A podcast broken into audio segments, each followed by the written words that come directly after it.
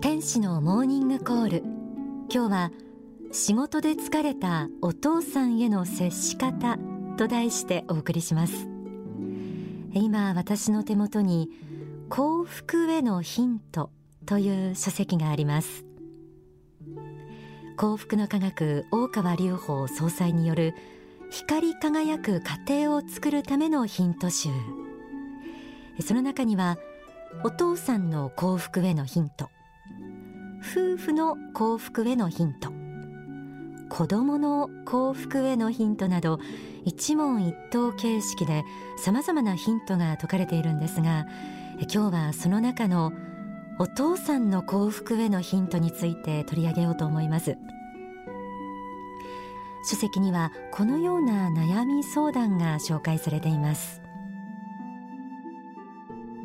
私の父は自分のことを素晴らしい人間だと思っているようなのですがお酒を飲んでは怒鳴り散らし他の人の批判ばかりしています。娘である私には父は不幸感覚が強い上に自己の客観視ができていないと思えます。こういう父に対してどのように接すればよいのでしょうか、えー、こんな風にストレスを家に持ち帰っては家族にぶつけるお父さん。えそんなお父さんにどう接したらいいんだと悩んでる方多いんじゃないでしょうか。疲れてるのはわかるけどお酒を飲んで愚痴や批判を言っているのを見るとこっちの方が疲弊してきて苛立ってしまいなんでこの人はいつもこうなんだろう。理解できない。という不信感からだんだん距離を取るようになってしまいます。どうしたらいいでしょうか？大川総裁はこの方に対してまずこうした目で相手を見てはどうかと説かれています。え皆さんにも参考になるかもしれません。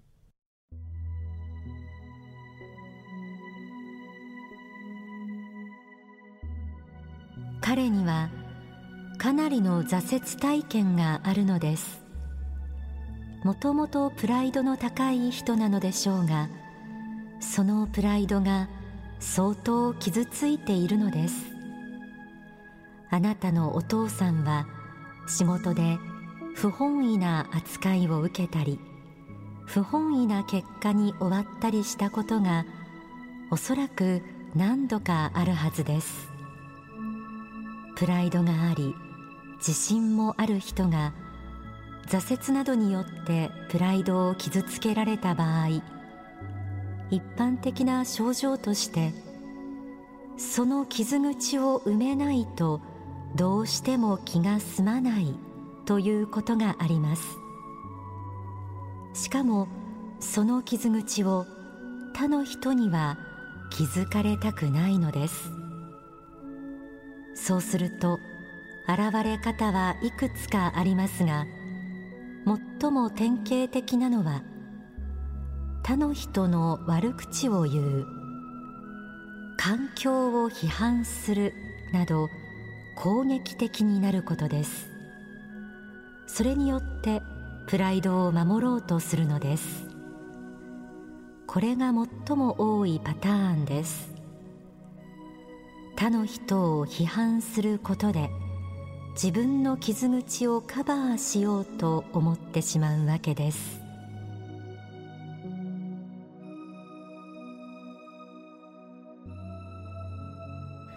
当たりのきついところだけ見たらなぜそんな態度に出るのか。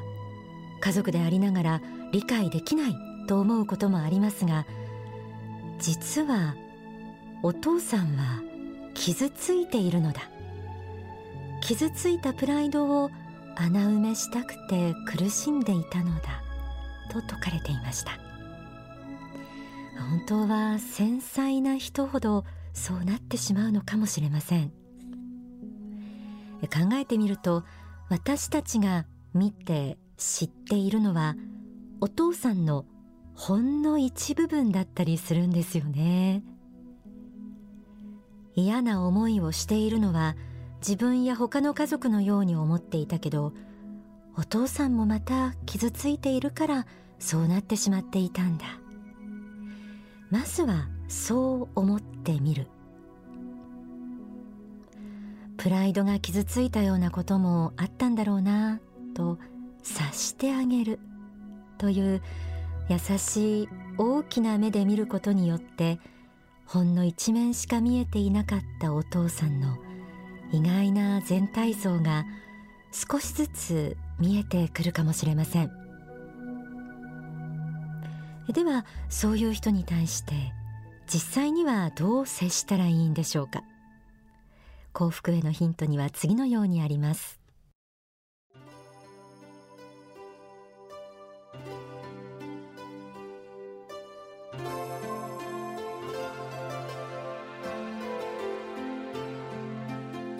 そういう人に自分の傷口を客観視させるのは必ずしも良いことではありません。逆に良い部分を褒める方が効果的だと思います。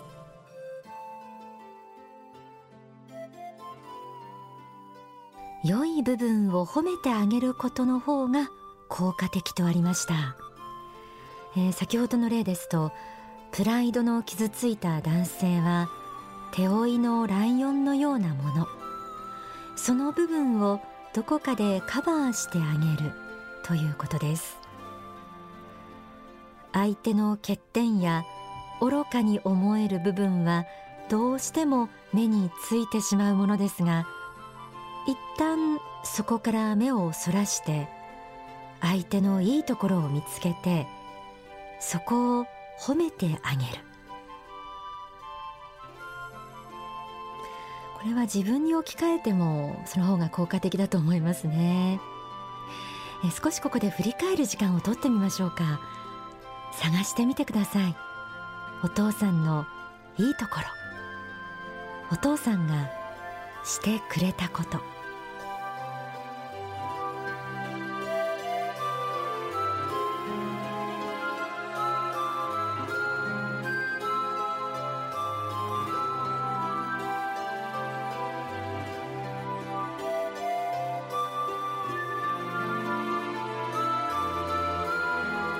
休みの日にどこかに連れて行ってくれたこと。普段はあまり話さなくても大事な時に励ましてくれたこと。応援してくれたこと。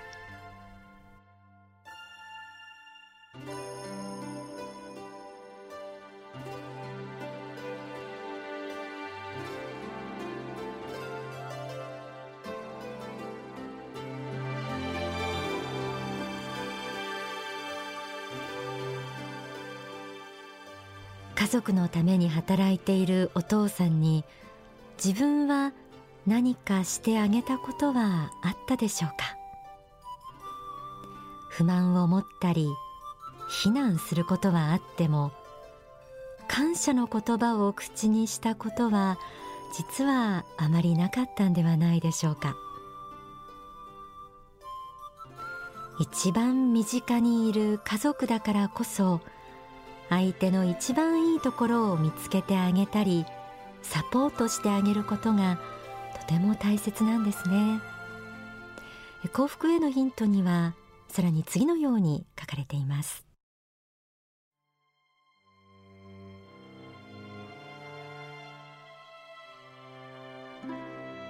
あとはそっとしておいてあげることです。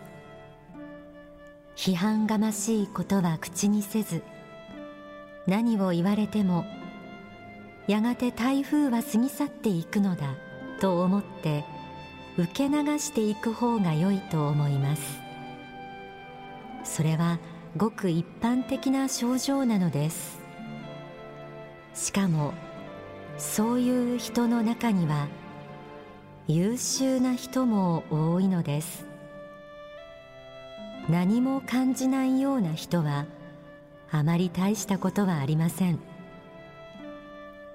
お酒を飲んで暴れたり他の人の悪口を言ったりして一時的には人柄がものすごく悪いように見えたとしても本来はかなり優秀な人であることも多いのです。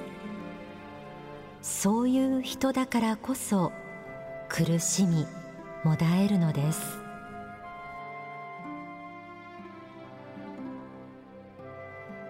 今心が荒れていたとしても台風のような一時的なものそっとしておいてあげることも必要だとありました。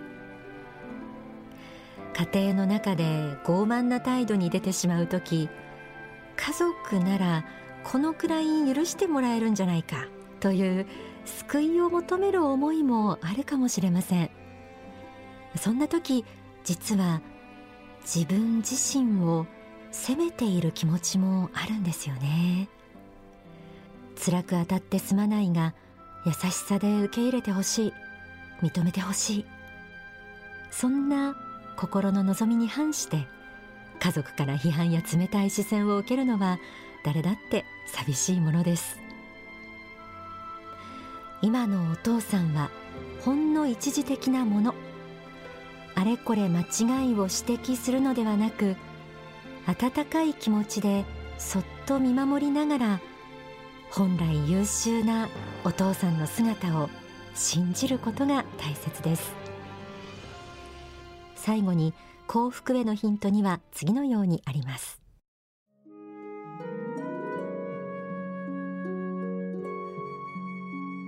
大切なのは愛の強さです。お父さんを信仰することです。お父さんは本当は素晴らしいはずです。そう思ってあげなければいけません。お父さんの素晴らしい部分をもっとよく見てあげてください。お父さんを信仰することとあります。つまり信じて仰ぎ見るということ。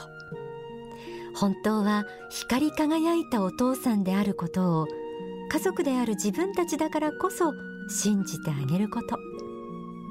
その家族の愛が心を癒し本来の素晴らしさを取り戻すためのパワーになるということかもしれません。えではここで大川隆法総裁の説法をお聞きください。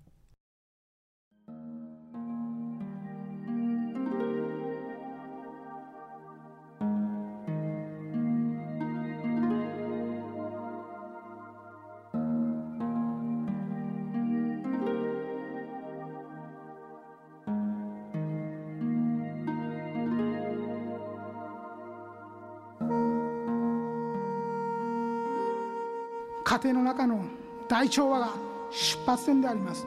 ここにユートピアを作ることです。ここで大事な心がけは信ずる心であります。信頼する心であります。あなた方が神を信ずるように妻を信じ夫を信ずるということが大事なのです。神を信ずることができる人間には自分の伴侶を信ずることはたやすいことであります。その中に善なるものを見いだしその中に神の恩寵を見いだすということはそう難しいことではありません。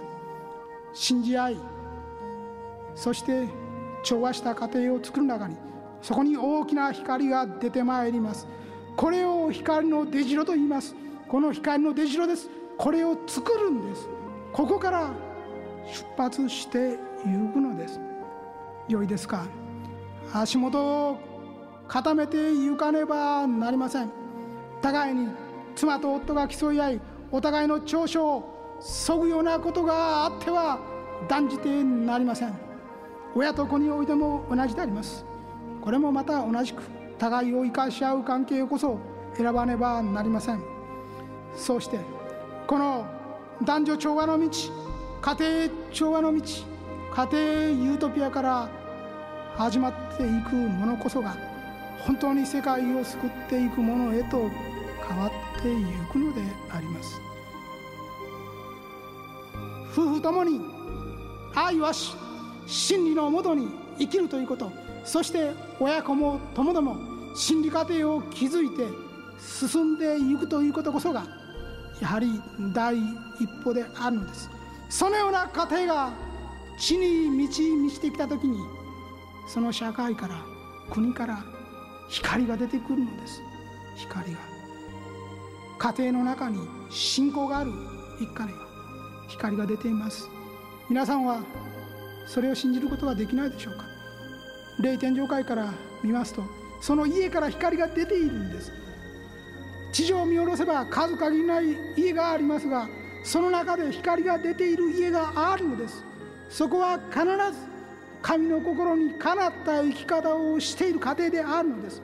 その中で夫婦が調和し親子が調和し真理を学び生きているそういう家庭から光が出ているの見れば分かるのです。こういう家庭を築いていかねばなりません。まず家庭の中を光に満たすということから始めてください。そして皆様方の家庭が理想的な光に満ちたものとなるならば隣の人にも友人にも当然広がります。広げられます。当たり前のことです。それであってこそできるのです。どうかこれを忘れないでください。共に真理に生き光に満ちた家庭にしていこうと。神様の目から見て光っているようなそんな家庭にしようと。それを強く強く願っていただきたいのであります。